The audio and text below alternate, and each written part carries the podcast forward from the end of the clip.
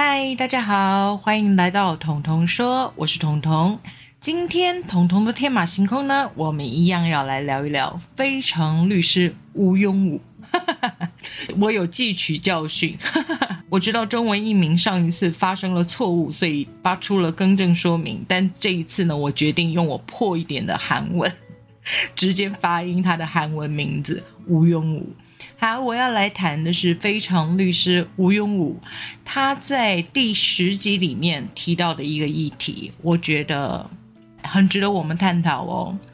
在第十集里面，吴庸武接到一个案子。是一个患有轻度智能障碍的女生告发她的男朋友性侵她，可是这个男生呢一直坚持他们两个人是恋爱的关系，而这个女孩子呢，她也不是真的想要告这个男孩子性侵，只是因为她的妈妈还有她身后那些身心障碍的团体，他们都认为这个男孩子一定是性侵了这个。有轻度智能障碍的女孩，但剧情的走向是，这个轻度障碍的女生说：“我爱他呀，我就明明知道他是像个牛郎一样的渣男，但是我爱他，这样不行吗？对呀，这样不行吗？有身心障碍困扰的朋友，难道就没有恋爱的权利吗？对，这就是我今天想要来探讨的问题。我们应该要分开来说。”身心障碍呢，本身分为身障者跟精障者。身障者我们不需要多做讨论，因为他们可能先天或后天在身体上有一些残缺，但他们的智能发展是没有太大的问题的。所以，关于他的判断，关于他恋爱的权利这个部分，比较少人会提及。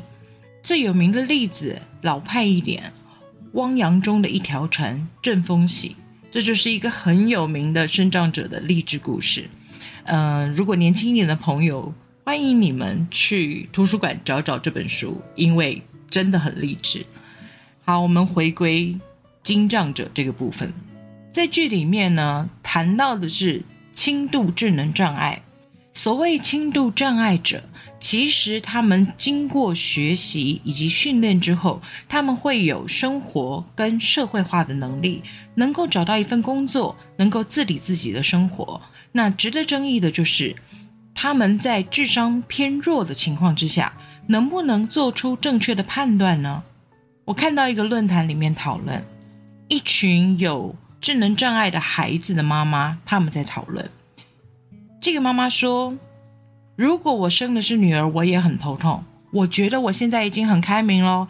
我给我的儿子保险套，让他随时带在身上，不要造成其他女孩子的困扰。但是他年纪到了，他一定会有生理需求，也会有情感上的需求。可是我对我儿子可以这样，如果是女儿的话，我就没有办法忍受了，因为女儿有怀孕的可能。而我要避免这一切的话，其实我支持。先带我的女儿去结扎，拿掉子宫，让她不会有处理月事的困扰，也不会有怀孕的可能性。这个论坛的这个说法，其实听起来有点惊悚，对不对？可是我必须要说，确实有很多的身心障碍者家长，他们会做出这样的选择，在这一些孩子还是未成年的时候。就带他们去做了结扎的手术，而在法律上，这个行为是合法的。那我们就要讨论一下，关于生育这个部分已经解决了。那么，难道有智能障碍的人就不能谈恋爱吗？尤其是轻度智能障碍的人，他们难道没有恋爱的权利吗？在韩国。身心障碍的性侵跟堕胎占有非常高的比例，大多数的判断都会认为是所谓的正常人心怀不轨而去欺负这些弱势的身心障碍者。可是，在剧中我听到了，我看到了那个女孩子问：“难道我不可以爱他吗？难道我不可以谈恋爱吗？”身心障碍其实包含了精障，这是我刚才说过的。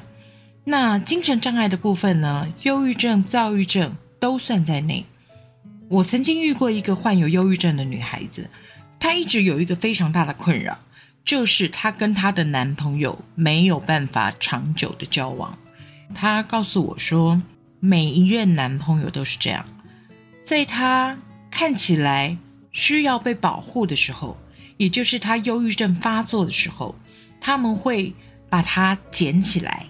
我形容的是捡起来哦，把它捡回家，好好的照顾它，呵护它，希望用爱让它能够远离忧郁症。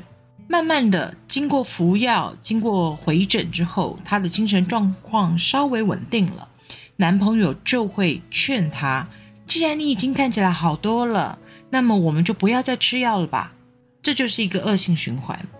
当她停药之后，她忧郁症的症状又会发作，于是她可能忧郁，可能焦躁，可能萎靡不振。而这个时候，男朋友会说：“哎呀，你变得好可怕呀！”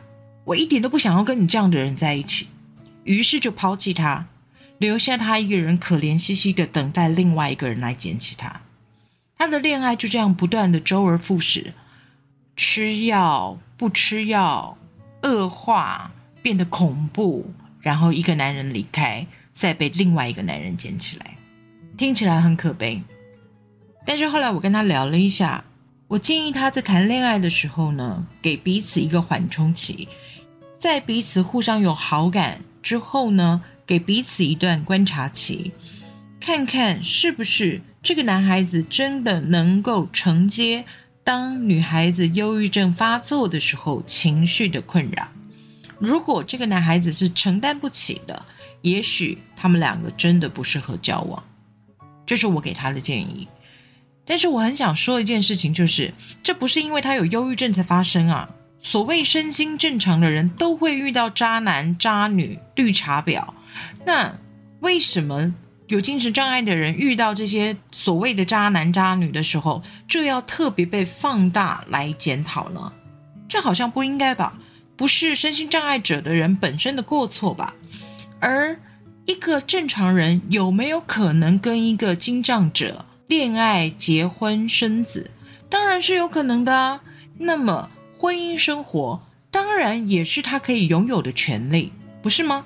所以，并不是所谓身心障碍的人就不能谈恋爱，他们一样拥有恋爱的权利。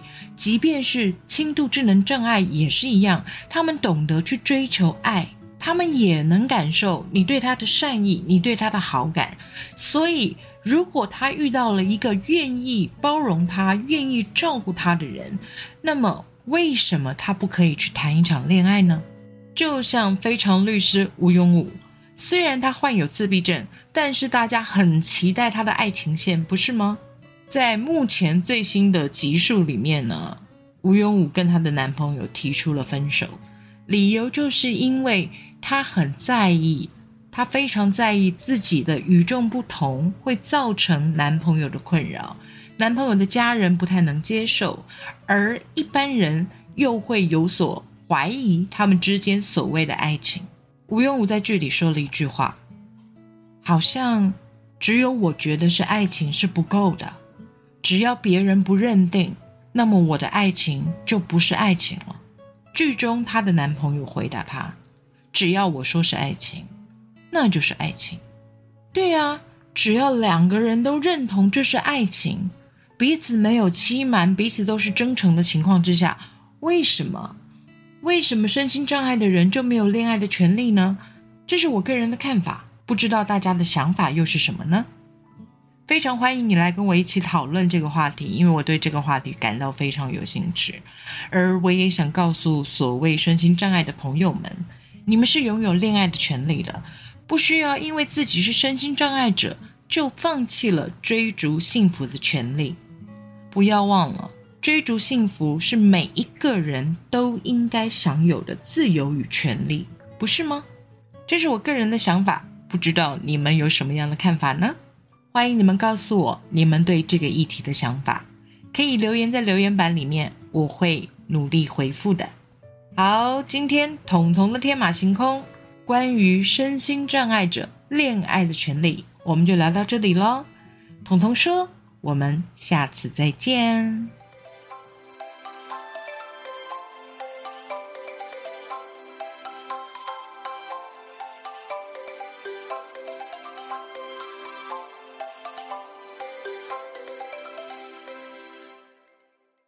节目资讯栏的下方有一个留言的功能，欢迎大家使用哦。让我听听你们的想法，也让我们好好的交流一下。